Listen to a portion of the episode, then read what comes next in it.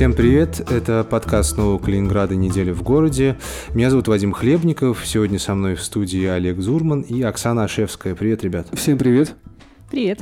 Сегодня мы поговорим о том, как э, любимый калининградцами мэр Ярошук, бывший мэр Ярошук, проиграл выборы в Госдуму в городе Калининграде, но выиграл за счет страшно обожающих мэра жителей муниципалитетов и Приднестровья.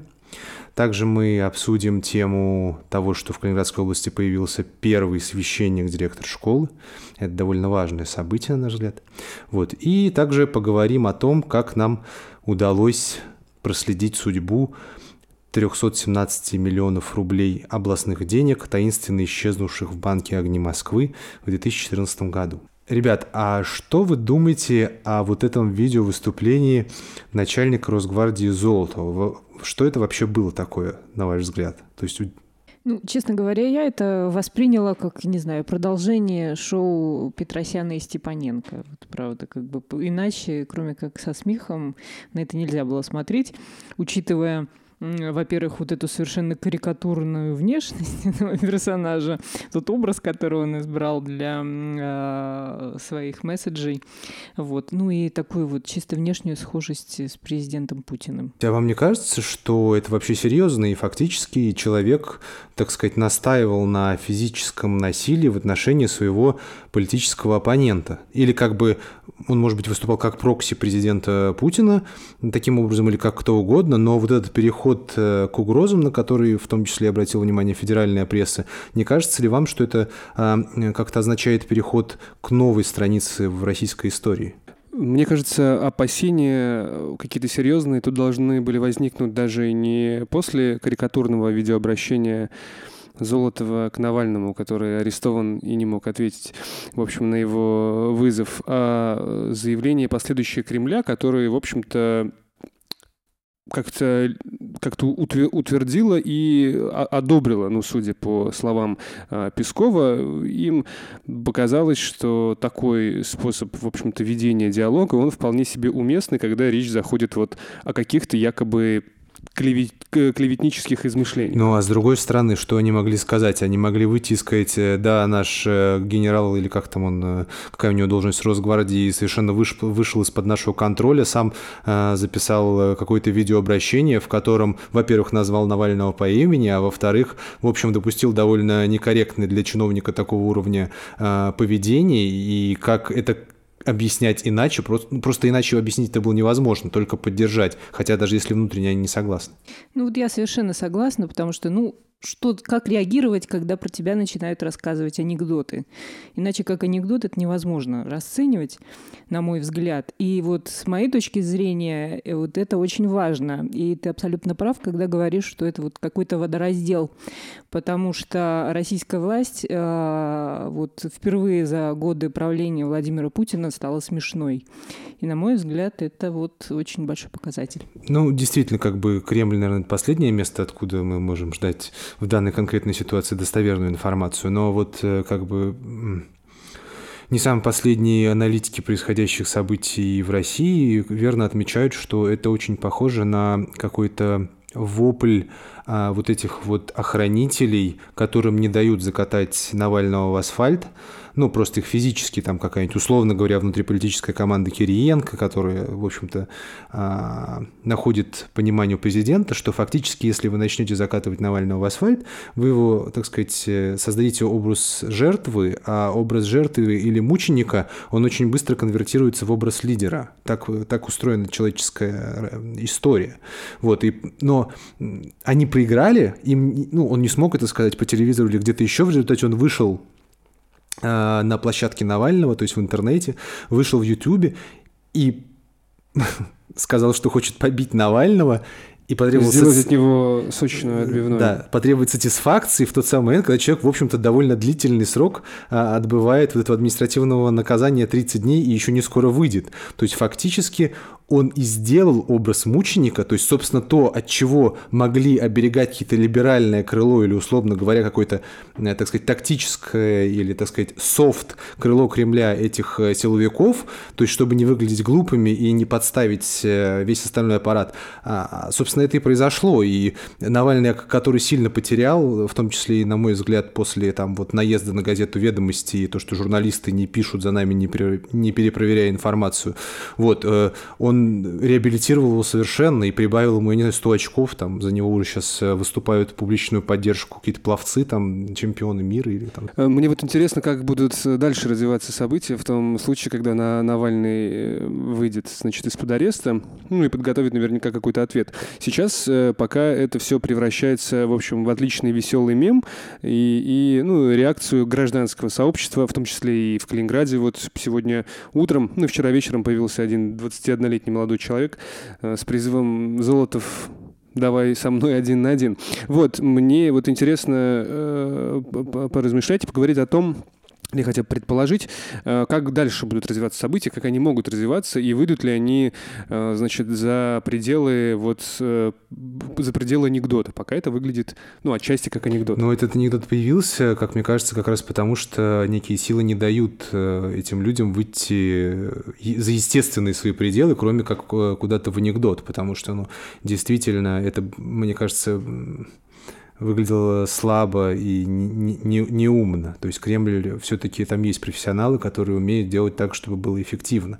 А я не знаю, на какую аудиторию может быть рассчитан этот месседж. Я специально спрашиваю своей жены в таких случаях, ну, когда не могу оценить, э, так сказать, э, взгляд простого человека, там, дом, домохозяйки на это выступление, и у моей жены э, выступление вот Золотова вызвало резко негативную реакцию, потому что он грубил, он просто призывал к мордобою, ну, то есть обещал мордобой, и при этом он не ответил по существу претензий, которые, ну, в связи с завышением цен на закупаемые продукты для Росгвардии, которые ему, в общем, Навальный по фактам предъявил. То есть ну, люди это очень, самые разные люди это очень сильно чувствуют. Так как ты думаешь, э, Вадим, э, как дальше может ситуация развиваться, и будет ли она вообще развиваться? Какие сценарии мне у кажется, всего этого? Ну, мне кажется, она дальше развиваться не будет. Мне кажется, что вот те, условно говоря, либеральные гипотетические силы, в общем, принесут, соберут всю фактуру по реакции общественности на это выступление президенту, и он увидит, как плохо люди к этому отнеслись просто и все. Ну, потому что действительно, я не, не знаю ни одной социальной группы, которой бы это могло, могло показаться допустимыми, кроме узкого круга его близких знакомых, которые вот получили от этой жизни все, миллиарды рублей, и, в общем, ну, вот считают, что все находятся в таком же комфортном психологическом состоянии, ну не психологическом, а физическом скорее состоянии, и в психологически некомфортном состоянии от того, что количество людей, которые, так сказать, негодуют по этому поводу, постоянно увеличивается. Ну вот дай бог, чтобы эта ситуация дальше не развивалась, а была спущена на тормозах и затихла вот так на уровне анекдотов, потому что ну, совершенно очевидно, что как бы у этих людей у них э, одна стратегия развития событий в голове. И э, также очевидно, что кто-то что-то пока не дает им как следует развернуться. Ну, наверняка Золотов предпочел бы прийти с дубинкой к Навальному в камеру и просто его отхерачить. Извините за это слово. А, вот. Но он этого не делает, и слава богу, будем счастливы. Ну и давайте поговорим теперь о событиях Калининградской повестки. Это громкая история с тем, как Александр Ярошук фактически проиграл выборы в городе, которым руководил. То есть калининградцы оказались ему не так уж и благодарны. И, так сказать, за счет молдаван, которые, ну так условно выражаясь, молдаван, которые набросали там голосов где-то в Приднестровье, значит, бывший мэр оказался в Государственной Думе. Оксана, ты подробно занималась этим вопросом.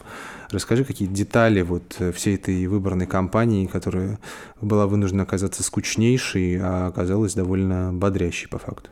Ну, на самом деле, со стороны, на первый взгляд, э, не так уж все плохо у Ирушка выглядит. Он набрал 40 э, там, с небольшим процентов голосов. А, его ближайший соперник Ревин почти вдвое отстает от него. То есть у первого там э, около 33 тысяч, если я не ошибаюсь, э, голосов, у второго там порядка 18. Вот. Э, ну, э, в принципе, и касательно Калининграда бы история не выглядела так потрясающе. Э, ее максимально попытались завуалировать. Э, Та да. самая пресловутая сушка, опять же, сушка явки, то есть власти очень сильно не хотели, чтобы пришли обычные люди, у которых самые разные мысли э, по поводу Ершука. Все-таки у нас, как-то, знаете, президент пользуется максимальным доверием, правительство меньшим доверием, губернаторы еще меньшим, а самые ненавидимые люди это, это, это мэры. И поэтому стратегия, значит, политтехнологов, в том числе Алексея Высоцкого, политтехнолога, который несет ответственность за провал, я думаю, Юршука в Калининграде, вот, была в том, чтобы люди не пришли на эти выборы, пришли какие-то лояльные, там, я уж не знаю, стимулированные или просто какие-то такие э, бюджетно ориентированные люди, с которыми традиционно работают э, политтехнологи, и проголосовали, а за оппозиционных каких-то людей бы не проголосовали. Вот. И в Калининграде возник нонсенс, когда даже на сушеной явке на избирательных участках оказались какие-то люди, которые наголосовали за совершенно технического кандидата Ревина больше, чем за Ярошука. Так все? Ну, да, действительно, это вот э, очень э, показательно. А, в одном из районов э, Калининграда Ярошук набрал там в около 13% э, явка была, во втором районе э, около 14%. Это, конечно, ну, можно было бы расценивать как полный провал, если не понимать, что да, действительно была сушка, и э, фактически никакой предвыборной кампании Ярошук на территории Калининграда не вел, его предвыборный штаб не вел, ну, если не считать вот этих там, да, Слушайте, ну там же был вообще... См... по пенсионерам. Ну да, был вообще смешной момент, когда, значит, его бывшая советница публиковала видео в Фейсбуке, и на этом видео было настолько ответственно и качественно в рамках предвыборной кампании сделано, что там подложка звучала громче слов, и было довольно плохо, что слышно, что кандидат вообще говорит. То есть это как уровень качества ведения избирательной кампании. То есть всем было настолько пофигу, и все хотели просто заработать денег на этой избирательной кампании, что никто даже не думал, что нужно как-то вообще что-то делать. Ну и, в принципе, иллюзий-то не было особых по поводу пациента, потому что все прекрасно понимали уровень поддержки его в Калининграде.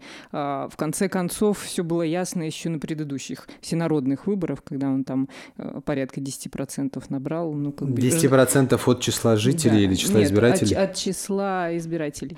Я вот хотел, кстати, спросить, а что там э, за история с каруселями была, и действительно ли угрожала это отменой выборов, и в частности, э, угрожало ли это Ершуку, потому что вечером какого-то, ну вот вечером вчера, после выборов, вчера вечером... или позавчера, э, ЦИК э, выступил с заявлением, о том, что, в общем, итоги, итоги выборов пока они не могут подвести из-за из из нарушений. И, в общем, э, любопытно, что чувствовал в этот момент Ярошук. Интересно, чувствовал ли он угрозу? Что там вообще за история такая произошла с каруселями? А, позавчера действительно в Центральную избирательную комиссию поступило видео а, на горячую линию ЦИКа поступило видео, в котором видно, как а, группа молодых людей посещает разные избирательные участки и получает э, бюллетени, голосует, бросает ящик. Ну вот как раз, да, действительно, это так называемая карусель. А, ЦИК э, начал разбирательство, подведение итогов приостановили, ну, хотя фактически они уже были подведены, там осталось только какие-то формальности соблюсти. Вот, но тем не менее а, как бы ожидать, что это могло повлиять действительно на результаты выборов, ну, было бы странно и смешно. И действительно это ни на что не повлияло. За Ярошука в Мамонову 600 человек А кто выиграл Мамону? Ну, Ярошук. Ярошук выиграл. Изначально. То есть, значит, была карусель и выиграл Ярошук. Ну, то есть сейчас же у нас нет э, данных о том, за кого это была карусель. То есть просто была карусель и выиграл Ярошук. Нет, ну, сейчас после отмены результатов выборов, э, очевидно, там не выиграл никто, потому что... Это, это понятно, но мы... Но, но это такой, знаете, если не образцовый, но типичный э, калининградский муниципалитет, который гарантировали, значит, представители Единой России победу на этих выборах, потому что в городе Калининграде, столичном городе, где наверное, было сложнее бы а, такие карусели крутить. Вот, такого не было, потому что главные пламенные поклонники Иршука нашлись именно в таких городах, как Мамоново, Гурьевск, хоть он и смежный с Калининградом, но скорее, так сказать, по одному видео, в котором, я вот помню, замечательном поздравительном видео, в котором предпринимателя Владимира Кацмана поздравляют его друзья, э, изображая себя рок-бенд. Значит, э, выступали одновременно Ярошук и глава Гурьевска Сергей Подольский, Сергей Сергеевич. Ярошук тогда, по-моему, в парике изображал э, э, какого-то гитариста или кого-то еще, а, а, а, а Сергей Сергеевич Подольский э, изображал игру на барабанах. Вот это выглядело очень мило, но довольно неплохо характеризовало, так сказать, близость их отношений, как одной ну, дружеской команды. Ну, шлака там не было, да. Вот, но Гурьевск оказался пламенным совершенно, так сказать, сторонником а, бывшего мэра Калининграда. Да, да, умудрился даже обогнать Приднестровье по уровню поддержки, хоть на один процент, но ну, смог. Ну, в общем, слава богу, мы понимаем, как э, устроены российские выборы и как устроены выборы в Калининградской области. И э, прекрасно, что калининградцы показали свой суровый нрав, и теперь, наверное, нам будет больше внимания а на федеральном центре, а любое внимание федерального центра легко конвертируется в деньги и инфраструктуру, которые калининградцы никогда не против принимать. Вот, э, теперь давайте, наверное, перейдем к теме, которая тоже несколько резанула пространство наше информационное. Она еще на прошлой, неделе, на прошлой неделе произошла, но на этой неделе Олег Зурман таки дозвонился до этого священника, который стал директором школы. Расскажи, насколько это поворотное событие и многозначительное, и страшное, страшное ли он тебе произвел впечатление, или адекватным человеком оказался по факту? Александр Камбалин зовут э, так священника. Он действительно э, участвует в службах э, в соборе на острове. Вот. Для читателей, во всяком случае, нашего издания, это стало ну, довольно большой неожиданностью, и, ну, и большинство выступили ну, как-то осудили вообще всю эту историю и осудили э, тот факт, что сейчас вот начнется, значит, вбивание в головы э, юных неокрепших школьников, э, значит, православной религии. Ну и, значит, и в социальных сетях тоже, в общем-то, как-то негативно э, отреагировали на эту новость. Сам он мне показался довольно э, спокойным, уравновешенным и ну, адекватным вообще человеком. Вот. На какие-то острые вопросы, их было всего два, правда, он, он на них забуксовал, но... Он не забуксовал, он все-таки несколько дней готовился к твоему интервью, там тебя динамил, и после этого он как-то очень съезжал с них, типа переворачивая вопрос, ну, типа, вопро... ну и вопросы вы задаете, ну, то есть такой типичный риторический прием, как съехать с откровенного вопроса. Ну, на самом деле, в общем-то, э, весь его месседж заключался в том, что я, конечно, священник, но в школе я нахожусь как администр... как администратор, вот, который будет заниматься исключительно административными вещами. В правительстве его еще назвали хозяйственником. Хозяйственник. Да, вот. Ну, он действительно э, там много чего сделал, во всяком случае, в Русской Православной Церкви. Образовательные проекты крупные там были, и поэтому ну, неоднозначная на самом деле оценка. Если верить всему тому, что он говорит, э, то, э, то в общем, в школе должно быть все в порядке. Хотя в этой Светлогорской школе общеобразовательной там и так как бы православия полно. То есть он не думает, что какая-то критическая масса достигнет с появлением этого директора там э, что-то, потому что там школа является опорной площадкой, где, в общем-то, рассказывают регулярно о православии, всякие православные олимпиады, поэтому чего-то, какого-то, какой-то революции там, я не думаю, что произойдет православной. Ну, во всяком случае, родители уже давно привыкли и готовы, потому что, ну, в любой другой школе наверняка это волну возмущения прежде всего среди родителей вызвало. Там все абсолютно спокойно. В Светлогорской школе нет да. возмущения среди родителей.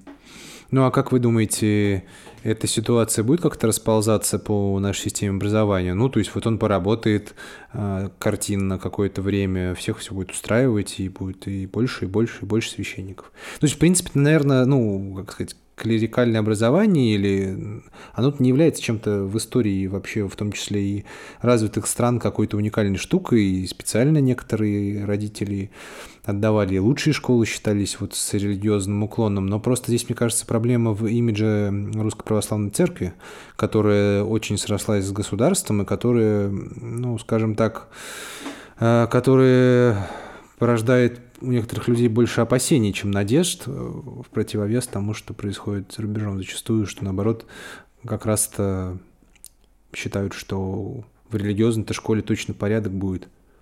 Как вы считаете? Проблема в имидже РПЦ или проблема... В чем проблема? В чем вообще люди видят проблему, а, когда им назначают хозяйственника? Ну, служит человек в свободное от работы время в храме, и что здесь такого? Ну, как я по себе, я вижу проблему в том, что а, человек а, определенной идеологии так или иначе будет влиять на неокрепшие умы подрастающего поколения. Вот. Мне бы не хотелось, чтобы директор школы, в которой учится мой ребенок, был священником. Но наверняка у других родителей другое мнение. Ну, то есть тебе кажется, что он будет все-таки переступать эту грань, которую он обещает не переступать, о том, что вот он сможет как-то внутренне себе контролировать свои э, клерикальные убеждения и свои профессиональные обязанности человека, который не должен ничего навязывать, а должен, так сказать, обучать каких-то, каким-то общим образовательным вещам.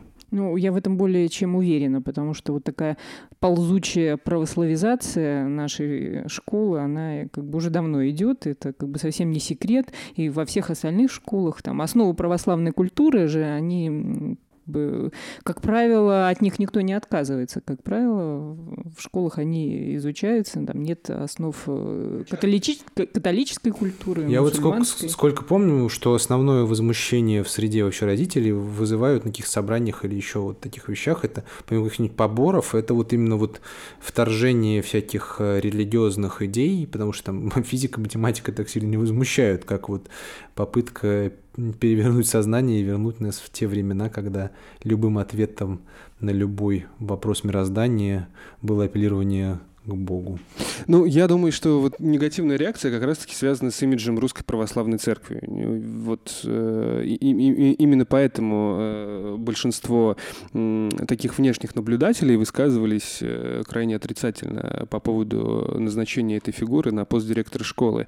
Ну, если э, верить, в общем-то, самому Камбалину, то, в общем-то, родители от встречи с ним остались довольны, и он собирается просто хочется быть менеджером в школе и священнослужителем по выходным. Ну, то есть э, наверняка, если бы, как мне кажется, если бы действительно родители э, ну, тоже как-то негативно на это отреагировали, мне кажется, об этом э, мы бы узнали, средства массовой информации об этом узнали. Ну, я думаю, эта пьеса еще не доиграна, и мы узнаем от родителей. Они тоже, наверное, взяли тайм-аут, решили, как сказать, не рубить, не рубить сгоряча. Русский человек вообще терпеливый человек. Он не привык, так сказать, каким-то выступлениям демократическим за последние 15 лет или сколько там, 18. Ну и последняя тема сегодняшнего выпуска связана с деньгами. В 2014 году э, в банке «Огни Москвы» исчезла треть миллиарда рублей из казны э, правительства Калининградской области.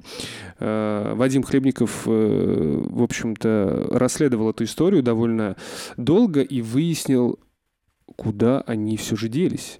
Вот, Вадим, э, расскажи нам, э, как эта история спустя ну, 4 года почти снова появилась вот на повестке и, и где осели деньги? Да, это, пожалуй, был э, крупнейший финансовый скандал времен Николая Цуканова. Вот. Хотя сложно сказать, что было крупнее, когда Цуканов сказал, написал в Твиттере тогда, э, что лицензию у Инвестбанка точно не отзовут, и ее отозвали. Вот. Но тогда, по-моему, значительно меньше денег именно правительственных структур пропало в Инвестбанке, но пострадали компании, люди там огромный, конечно, ущерб. Э, ну, жизни изменились у людей. У меня там есть много знакомых, которые прям, ну, бизнесы закрыли после этого. Прям перековались. Один мой знакомый, у него был автомобильный бизнес, он автозапчастями торговал довольно большой. И после этого события он пошел работать в одну из крупных торговых сетей, чуть ли не продавцом обычным. Сейчас дослужился там до почти до топ-менеджера. Это такой интересный поворот. Ну, это такая скорее success-story, но я думаю, было и, и, и не success-story много, когда люди, может быть, тяжело это переживали. Вот, но, тем не менее, э, что касается чисто государственных финансов, 317 миллионов рублей были исчезли э, в банке «Огни Москвы». Ситуация там была простая. А, после Инвестбанка, это был конец 2013 года, у нас нет оснований не доверять этой информации о том, что Цуканов э, распорядился после Инвестбанка все деньги государственных структур перевести в деньги э, фактически в, на счета в банке с госучастием. Вот. Но каким-то чудесным образом всемогущий начальник фонда поддержки предпринимательства, некто Роман Клещевников, сумел оставить сколько там, три или четыре месяца удерживать. Вообще совершенно э, для себя безболезненно. Треть миллиарда рублей на счетах Банка Огни Москвы, Ну, он шатался, это было, в общем, я так понимаю, не особенно секретная информация. Ну, тогда вообще паника была по банковской системе, но, тем не менее, распоряжение было, об этом говорил министр финансов, и никакая Елена Борисовна Серая, которая сейчас является суперминистром а, значит, контроля, никакие другие всемогущие люди не обратили внимания, что в очень небезопасном месте лежат деньги и очень хорошо там лежат. В общем, э, в итоге лицензия была отозвана, деньги успешно пропали – в 2017 году у супруги Романа Клещевникова неожиданно оказался новый бизнес. Она стала владельцем одной строительной компании, которая чудесным образом стала владельцем кредита Банка огни Москвы на 250 миллионов рублей. И залога в качестве рыбоконсервного комбината на улице Солдатской. Ну, там, по-моему, порядка 5 гектар еще земли, фактически в центральной части города. Как такое могло произойти? 250, 317, 250. Интересное совпадение порядков и цифр.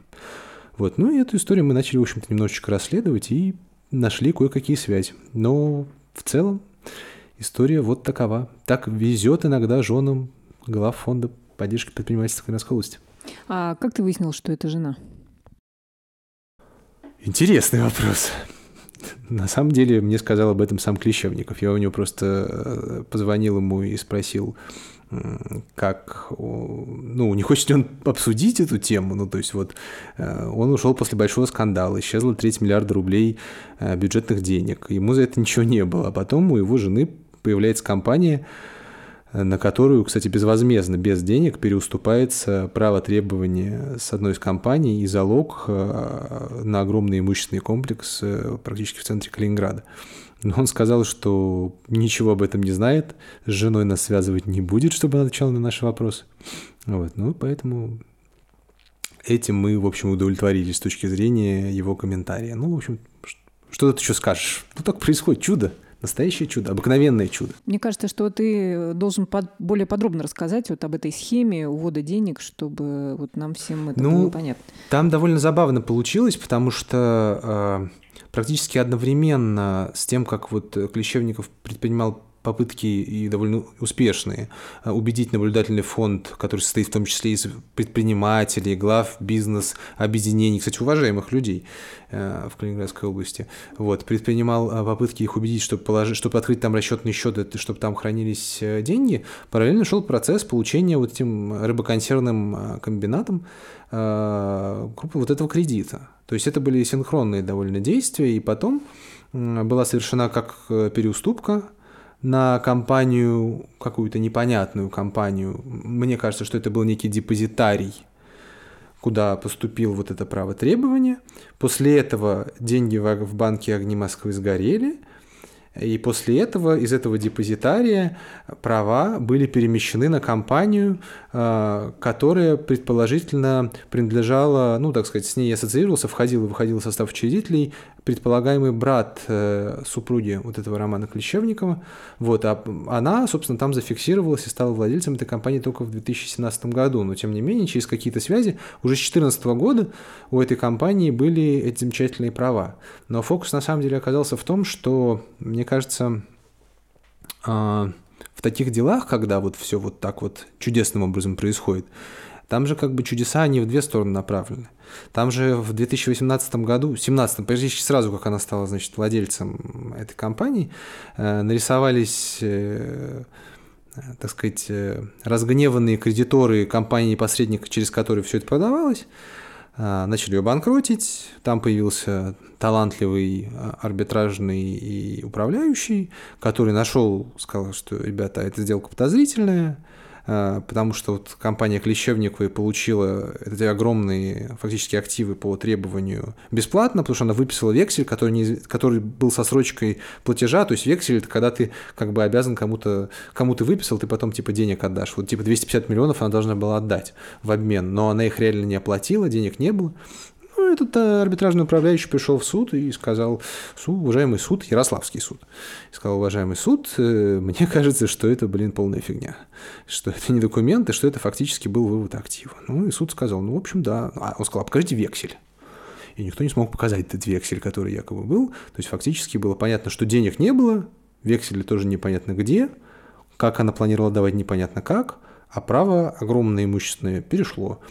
Ну, и суд сказал, все, разбиваю сделку, отыгрываем назад. И вот только сейчас в июле 2018 года это все дело вступило в силу, и они утратили, получается, право вот на все эти большие претензии. За, кто там сейчас в игре, кто сейчас владеет всем этим комплексом. А, ну, в общем, там люди, которых, которые как-то проассоциировать с Калининградом довольно сложно, они москвичи там.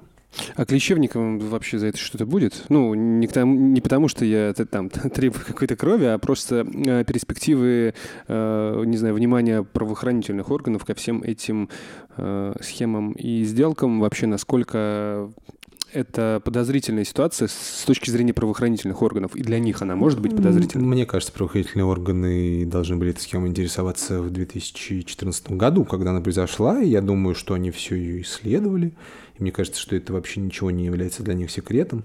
Вот. Насколько здесь перспективно привлечение? Ну, как бы родственные связи не являются же преступлением.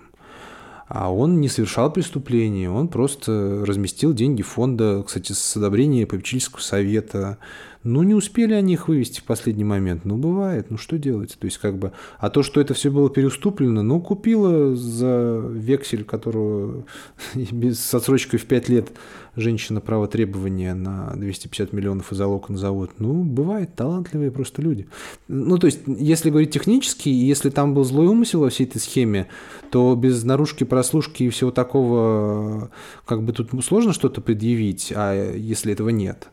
Вот. А если это есть и не предъявляют, то это вопрос явно не к журналистам, а каким-нибудь, э, не знаю, органам, которые этим должны заниматься. Наверное, на этом разговоре об обыкновенных чудесах мы завершим сегодняшний наш подкаст. Э, хотелось бы пожелать э, всем нашим слушателям таких же простых чудес, чтобы вам бесплатно прилетало 250 миллионов рублей по следам работы вашего мужа когда-либо, где-либо. Вот. И чтобы вам за это ничего не было. Удачи!